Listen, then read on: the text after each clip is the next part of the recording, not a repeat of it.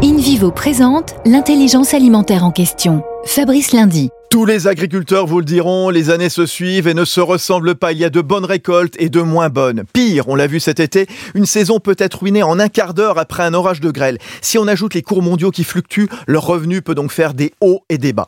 Pour y faire face, trois acteurs du marché agricole, deux groupes coopératifs, Natup, Invivo et sa filiale Bioline, et l'assureur Groupama s'associent pour lancer Protélis, une épargne de précaution. L'idée est simple, de côté les bonnes années pour sécuriser les années difficiles.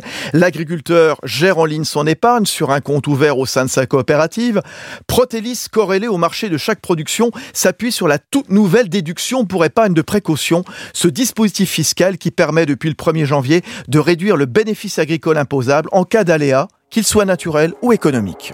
Premier groupe coopératif agricole français, InVivo s'engage pour une croissance durable en créant l'intelligence alimentaire, le lien entre la terre, ceux qui la cultivent et ceux qui s'en nourrissent.